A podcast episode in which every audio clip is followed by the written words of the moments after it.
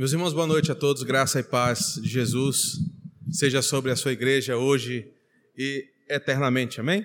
Hoje queremos encerrar uma sequência de mensagens que nós intitulamos Nova Vida.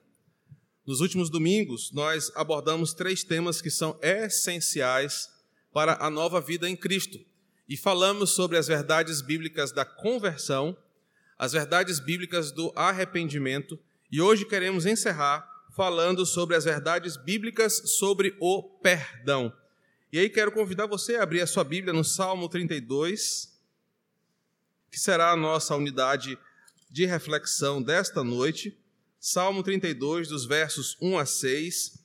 E nós temos como uma proposta apresentar nesta noite a doutrina bíblica do perdão e as suas implicações na vida do cristão, daquele que inicia a caminhada com Cristo e daquele que está, de fato, na caminhada do Evangelho. Salmos 32, versos de 1 a 6. Acompanhe na sua versão o que esse texto nos diz.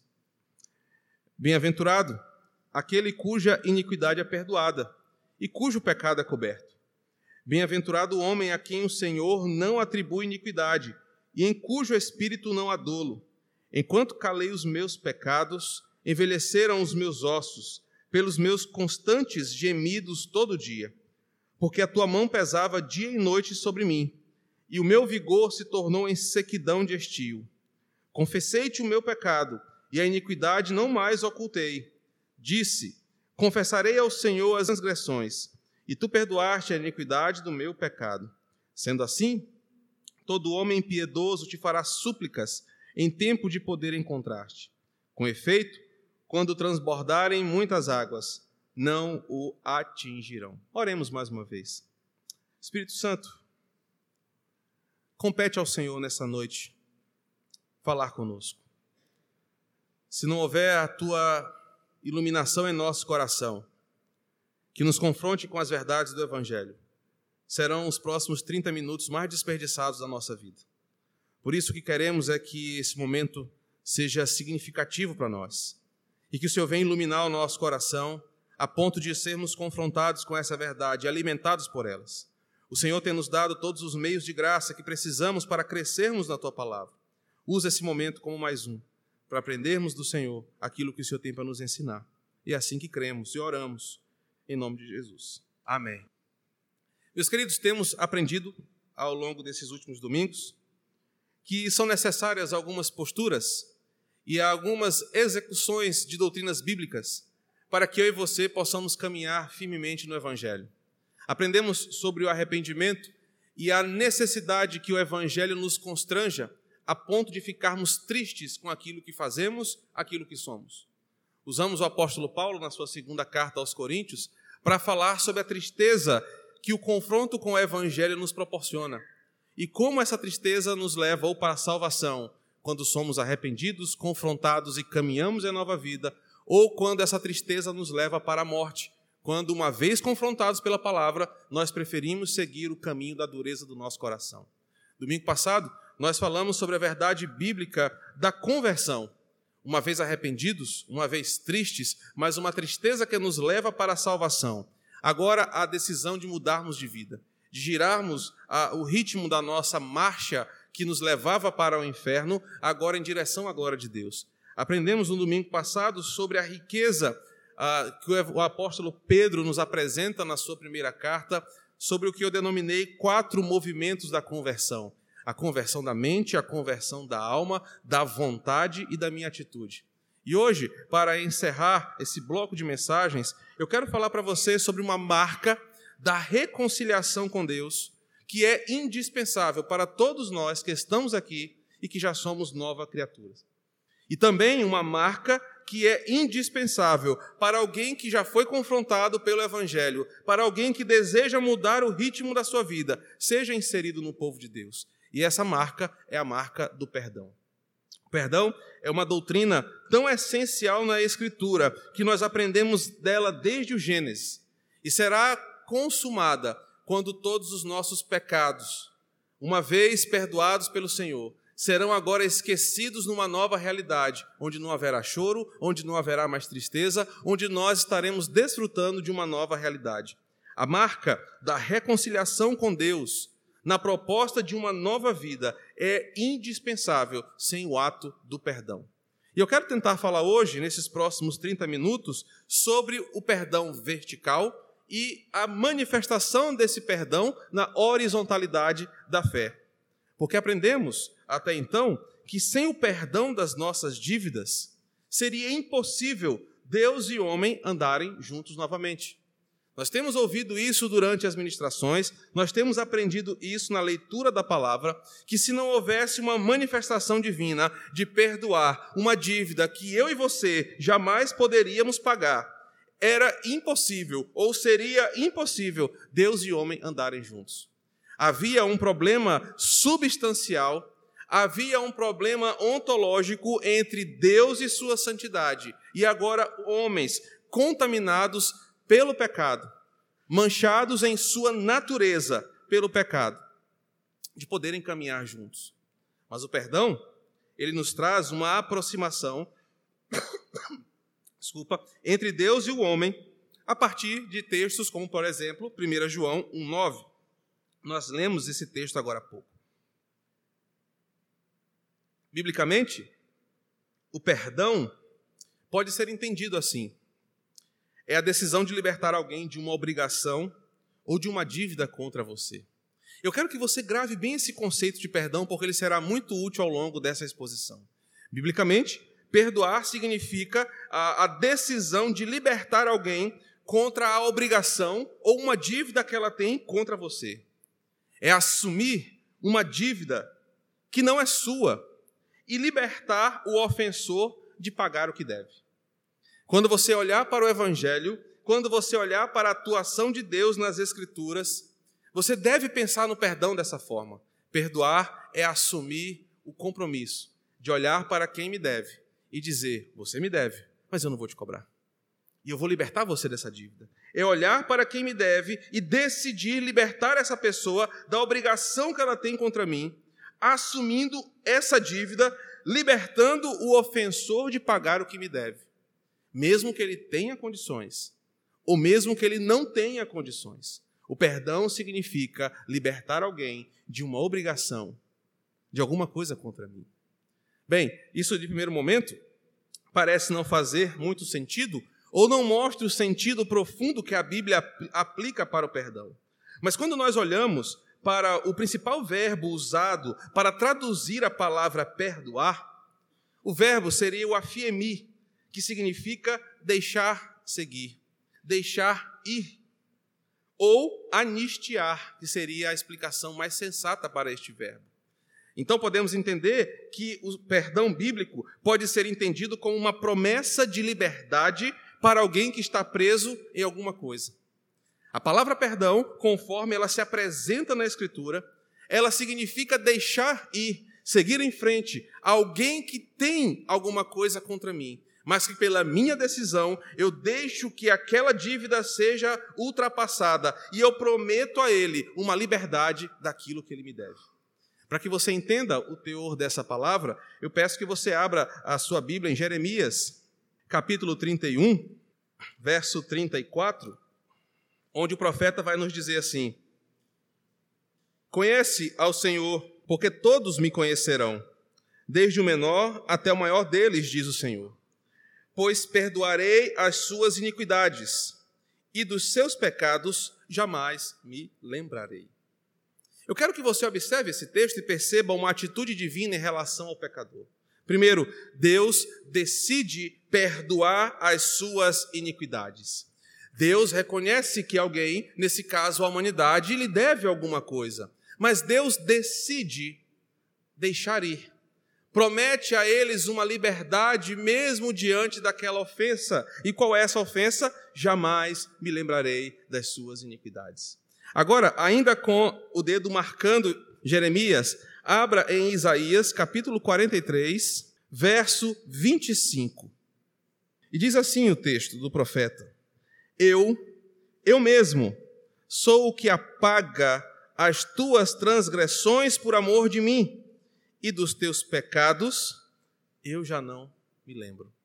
Percebam que, mesmo em visões de diferentes profetas, a afirmação divina é a mesma. Eu decido, eu, o Senhor, decido fazer algo com aquele que me deve alguma coisa, e o que eu faço é prometer a ele uma liberdade.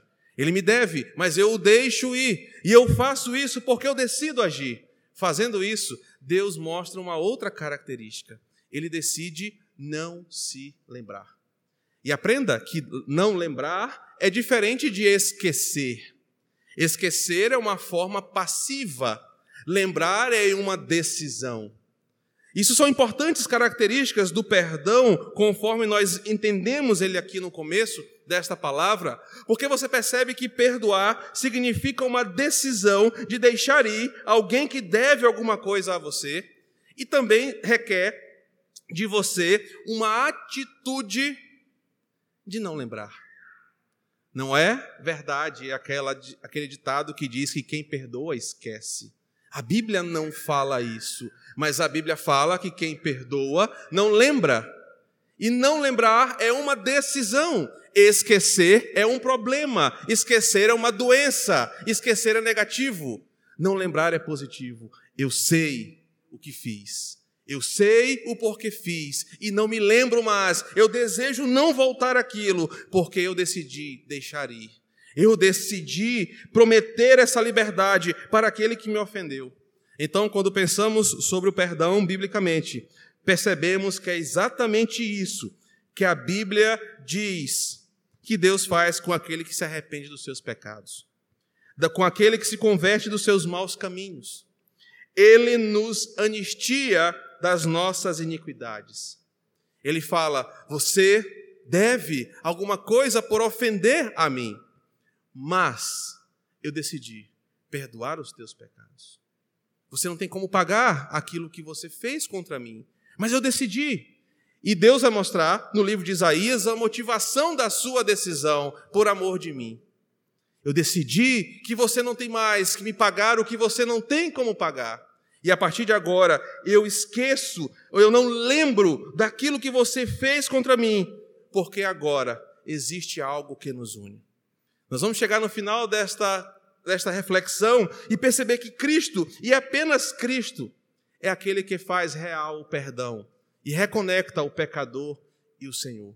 Mas aprendemos até aqui que o perdão significa Deus Pai nos anistiar daquilo que devemos e não mais se lembrar contra nós daquilo que nós fizemos. Deus decide não usar o nosso pecado contra nós. Deus decide não se lembrar quando olha para nós daquilo que fizemos, porque Ele sabia que se lembrasse daquilo que nós fizemos contra Ele, nós não teríamos como pagar. Mas uma das marcas do perdão bíblico é que quem perdoa decide perdoar. É que Deus decide perdoar. E aprendemos até aqui que Deus, decidindo perdoar, ele não se lembra, ele decide não lembrar daquilo que o ofensor fez contra ele. Em uma atitude ativa, em vez de esquecer, Deus não se lembra, ele faz questão de não lembrar das ofensas que nós cometemos contra ele. Deus decide, então, não usar o nosso pecado contra nós, a fim de manter íntima comunhão conosco. Deus decide não lembrar de todas as ofensas que nós, não comet, que nós cometemos contra Ele, a fim de manter uma comunhão conosco. Porque Deus sabe que nós vamos errar. Deus sabe que as ofensas que nós causamos contra Ele ferem a sua santidade. Mas Ele, por amor a Ele mesmo, toma uma atitude de nos perdoar. Tudo isso mediante ao simples e profundo ato de uma fé obediente ao chamado do Evangelho nós vamos aprender que o perdão é condicional. Não existe perdão incondicional na Bíblia. Deus perdoa mediante uma condição. E a condição é o que o seu filho pagou o preço pelos seus eleitos. O seu filho resgatou das trevas aqueles que eram objetos do seu amor. Nós vamos aprender que uma das condições para o perdão é o arrependimento, é a conversão, é a humilhação diante do Senhor. Mas uma vez que o ofensor se declara arrependido, entristecido pelo Evangelho, ele sente o abraço de perdão do seu Senhor, por causa da fé em seu Filho amado Jesus. Deus então nos ensina que ele nos perdoa em duas esferas muito distintas. Antes da salvação, há um perdão judicial da parte de Deus para o pecador. Imagine-se num tribunal e aquele reto juiz poderia condenar você pelo seu delito, pela sua iniquidade, pelo seu pecado. Mas a Bíblia ensina que, pelo ato da eleição em Cristo, do seu amor derramado em favor dos seus eleitos, aqueles que são objetos desse amor de Deus têm o um perdão do justo juiz. Deus poderia condenar você eternamente, mas ele te perdoa de forma judicial. Ele te declara, não agora ingênuo, mas ele agora te declara alguém que foi justificado pela fé em seu filho amado. Após a conversão, a segunda esfera desse perdão não é mais judicial, mas é o perdão paternal. Deus agora trata você como um pai que corrige os seus filhos, que perdoa os erros dos seus filhos e que os ensina a não mais cometerem as mesmas coisas. O perdão de Deus para nós, então, é amplo, é abrangente, porque nos ensina sobre o seu poder judicial quando nós, ainda pecadores, sendo impactados por essa palavra, na transição da velha criatura para a nova criatura, temos um justo juiz dizendo: Eu não condeno você. E eu não condenando você, não há quem possa te condenar. O perdão judicial de Deus nos dá uma garantia de eternidade. Quem há de condenar? Aquele a quem Deus absolveu. Uma vez convertidos, uma vez salvos, uma vez caminhando em nova vida, nós podemos recorrer a um Pai piedoso que nos perdoa quando nós erramos, a um Pai que nos ensina a partir do seu perdão a nos levantar quando caídos e caminhar novamente. O perdão de Deus é tão maravilhoso, é tão abrangente, que nos mostra uma possibilidade de recomeço. O perdão vertical de Deus nos ensina muito sobre a possibilidade de continuarmos firmes na caminhada, embora desafiados pelos nossos próprios pecados e tropeços. O perdão da parte de Deus também nos ensina que, mesmo em dívida com o Senhor, mesmo não tendo como pagar, o Senhor decide olhar para você e para mim e dizer: Você não me deve nada, Jesus pagou tudo em seu lugar. E esse perdão me faz agora, uma vez anteriormente, cabisbaixo, temeroso, sabendo que havia culpa sobre mim, agora olhar para o meu Deus em alegria e dizer: Obrigado, Senhor, porque os meus pecados foram perdoados. Obrigado, Senhor, porque eu provei de um perdão maravilhoso que escorre do teu trono e alcança um pecador como eu.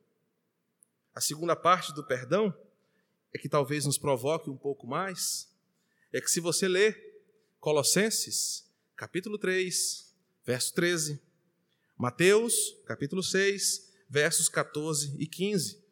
Projeta para mim, por favor, Adriana, Colossenses 3, 13. A parte final desse versículo vai trazer uma verdade que poucos gostam de ouvir. Colossenses 3,13, a parte final do verso diz assim: Assim como o Senhor vos perdoou, assim também perdoai vós. É gostoso, é maravilhoso sentir a abrangência e o poder do perdão vertical de Deus. Sentir toda a grandeza do, do perdão daquele que me perdoa das minhas falhas.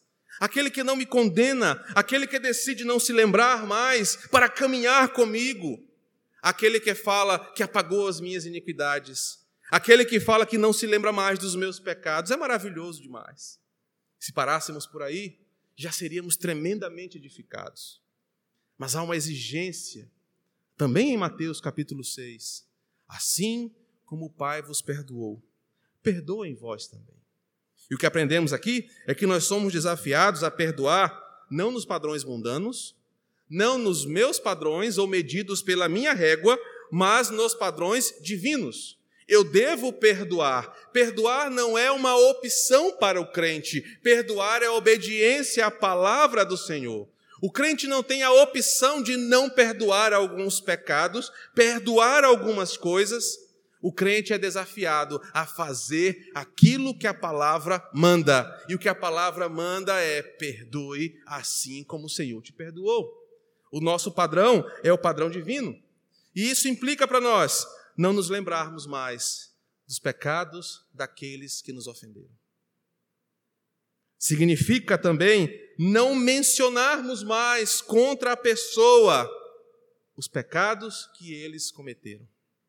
Significa não mais ficar pensando nos pecados que as pessoas nos ofenderam. Se o padrão é divino, a exigência bíblica é que o meu perdão seja como o de Deus. A aplicação é prática.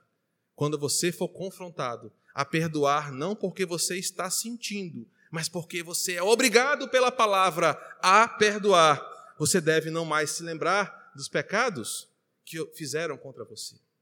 A não ser que seja para o bem da própria pessoa, como Deus fazia com Israel em situações específicas. Você é obrigado a não ficar mais mencionando o pecado daquela pessoa que te ofendeu. Você também não deve ficar remoendo o pecado na sua cabeça ou diante da pessoa. O perdão é um desafio que todo crente tem, porque o perdão tem a ver com obediência e com decisão, e não com sentimento. Uma das desculpas que nós damos quando o assunto é perdão é que nós ainda não estamos prontos para perdoar. Não, pastor, eu ainda não estou pronto para perdoar. Mas a Bíblia pergunta assim: eu te perguntei se tu estaria pronto ou não? Eu coloquei um tempo para você perdoar? O meu perdão é assim com você? Deus fala assim: olha, você está me pedindo perdão, mas eu vou pensar, eu não sei se eu ainda estou pronto para te perdoar disso aí. Se o nosso padrão é o padrão divino e se nós vivemos como crentes para glorificar a Deus em nossas ações, o nosso perdão deve ser igual ao perdão divino, imediato, pronto para perdoar. Você não tem a opção de dizer, ah, eu ainda estou muito magoado para perdoar, porque você magoa todos os dias o seu Deus. E ele não fala assim, ah, irmão, deixa eu pensar, eu vou orar, eu vou me acalmar para saber se eu te perdoo. O desafio bíblico é: assim como o Senhor te perdoou, perdoe você também. Quando olhamos o perdão na forma horizontal, se torna um assunto muito ácido. Brotam espinhos da cadeira, o ar-condicionado começa a ficar quente, o culto demora a acabar. Mas a verdade é que o perdão é uma doutrina essencial para que você entre no reino, para que você permaneça no reino, para que você desfrute da eternidade. Por isso, quando falamos sobre perdão, nós entendemos que nós devemos perdoar, não por sentimento. Ah, pastor, eu ainda estou muito magoado. Pastor, e se eu perdoar e ele ou ela fizerem de novo? A Bíblia educadamente te pergunta: e daí? Quantas vezes você não faz a mesma coisa com Deus? Quantas vezes você, de forma sem vergonha, Senhor, me perdoa, eu prometo que não faço mais. Ou oh, Senhor, me livra dessa, só mais essa vez eu não faço mais mentindo para Deus de cara dura e peca de novo na mesma coisa. Mas a Bíblia garante que se nós pecarmos, nós temos junto ao Pai alguém justo, que nos ama, que nos perdoa, assim como nós fomos perdoados por Ele. Nós devemos perdoar uns aos outros. Perdão, portanto, tem a ver com obediência, com a decisão de perdoar e não com o que você está sentindo. E o salmo que nós escolhemos como nossa unidade vai nos trazer três implicações muito práticas sobre o perdão na vida do cristão. A primeira delas vai do verso 1 ao 2, quando mostra que perdoar me torna alguém abençoado. O texto começa usando uma palavra que no Novo Testamento traz um significado riquíssimo: bem-aventurado. Bem-aventurado nos vai lembrar das bem-aventuranças. E a palavra bem-aventurado ela vem do seu original Macários, do grego, que significa alguém que foi tão transbordado de coisas boas vindo da parte de Deus, alguém que foi tão abençoado por Deus em todas as áreas da sua vida, que tem tanta bênção que pode dar para os outros. É aquele abençoado para abençoar. E o salmo começa dizendo que bem-aventurado ou seja, abençoado de tal forma que pode transbordar para os outros aquilo que ele foi abençoado. Aquela pessoa cujo perdão o alcançou. Olha que início de texto e como ele nos ensina a aplicação prática do perdão. Se você recebeu o perdão de Deus, você recebeu dele tanta bênção, você está tão transbordante do perdão, que você tem perdão para dar para as pessoas, que você está transbordando de bênção da parte de Deus para perdoar quem te ofende, porque aquele que foi alcançado pelo perdão se torna alguém abençoado. e abençoado. Por quê? Primeiro, porque Deus não nos olhará mais, não te olhará mais, não olhará mais para mim com a sua ira justa e santa, mas nos olhará como um pai olha para um filho. Meu irmão, eu não sei se eu consigo transmitir a profundidade dessa afirmação. Mas eu não sei se você faz ideia do que é Deus olhar para você e não te olhar mais como um objeto da sua ira santa e justa. Alguém contra quem ele vai acertar as dívidas no seu específico dia. Mas agora, por causa do perdão que te alcançou, ele te olha com um olhar de pai que cuida, que ama, que disciplina, que quer ter o seu filho junto de si. Isso é a maior bênção que alguém pode querer nessa vida é o abençoado para abençoar, é o bem-aventurado, é aquele que tem todos os meios da graça divina para dizer: Deus me dá tanto que eu tenho como dar para as pessoas. O perdão divino me torna alguém abençoado, a ponto de abençoar, porque me faz provar de uma realidade de regozijo diante de Deus. Aquele que já foi perdoado por Deus, esse sim, pode deitar na sua cabeça, na sua cama, no seu travesseiro ou na sua rede. E pode dizer: O meu Deus é a meu favor. Eu tenho um Deus no céu, eu tenho um Pai celestial, e nesse Pai, nesse Deus perdoador, eu provo o benefício de ser tido por Ele como alguém perdoado das minhas iniquidades. A segunda afirmativa vem dos versos 3 e 4 e aparece de novo no verso 10. Nós estamos falando sobre implicações práticas do perdão na vida do crente. Começamos falando sobre o perdão horizontal, o que representa Deus me perdoar. Provocamos vocês para pensar no perdão horizontal, em perdoar uns aos outros como um padrão divino. E agora nós estamos olhando para o Salmo, entendendo as implicações desse perdão. E a primeira delas é que nós nos tornamos alguém abençoado, alguém abençoado para abençoar. A segunda verdade é que a falta de pedir perdão só vai trazer para você dor e sofrimento. A falta de perdoar e a falta de pedir perdão não trará para você, enquanto você existir, um minuto de paz nessa vida. Isso prova, versos 3 e 4, quando o salmista fala: Enquanto eu calei os meus pecados, envelheceram os meus ossos, pelos meus constantes gemidos todo dia, porque a tua mão pesava dia e noite sobre mim, e o meu vigor se tornou sequidão de estio. Eu quero que você grave bem isso. Se você é alguém que não sabe perdoar, saiba que você tem um grande problema. Tudo que você fizer, Deus colocará a mão contra. Tudo que você fizer, verso 10, muito sofrimento terá de curtir o ímpio a sua vida será de sofrimento. Porque você está se colocando num patamar acima da decisão divina de nos ensinar sobre perdão. A Bíblia vai chamar isso de dureza de coração.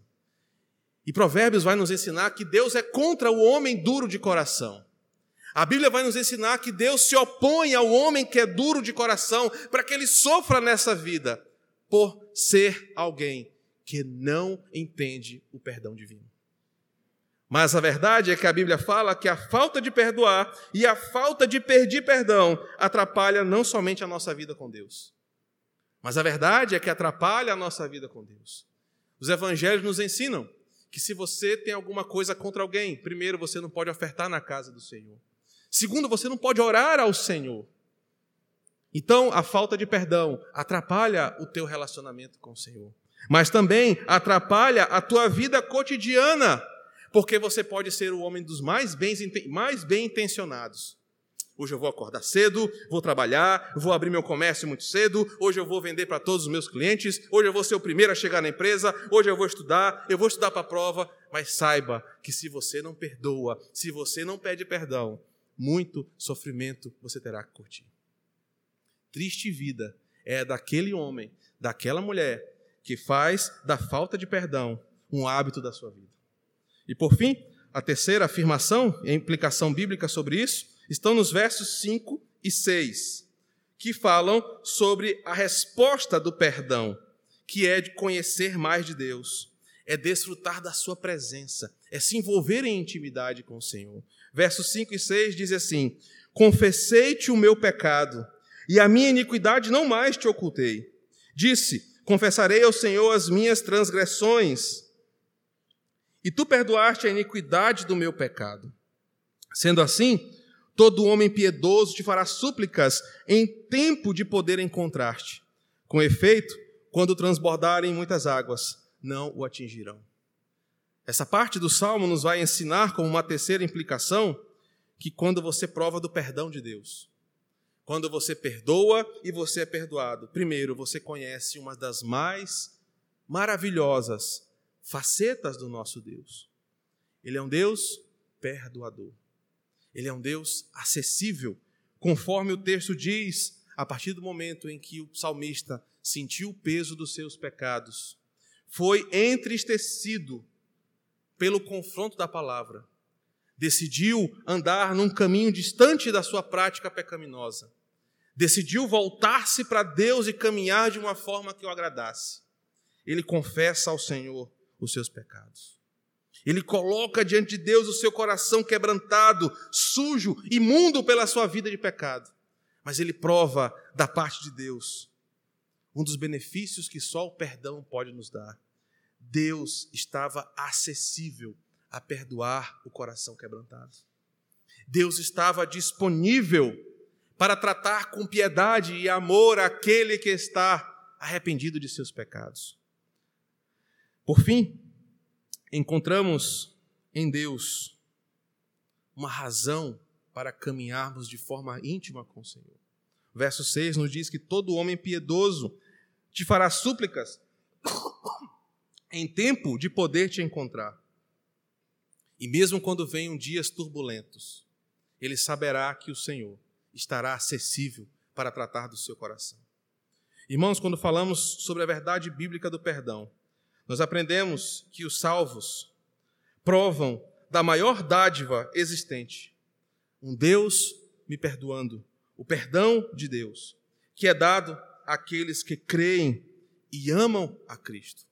Mas também aprendemos que a vida cristã é marcada pela obediência à palavra. Perdoem a vós, como o vosso Pai o perdoou. Nós que somos crentes, que somos desafiados a viver essa nova vida, devemos desfrutar do perdão de Deus, de toda a maravilha que o perdão se apresenta na Bíblia.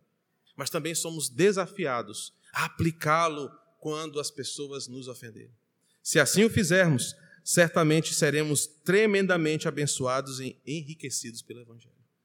Que você pense nessa palavra, que você repense as suas atitudes. Arrependimento, conversão e perdão são marcas da nova vida em Cristo. Vamos orar?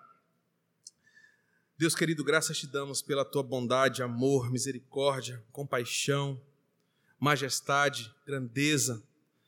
Senhor, são tantos atributos que nós poderíamos passar toda a eternidade engrandecendo o teu nome.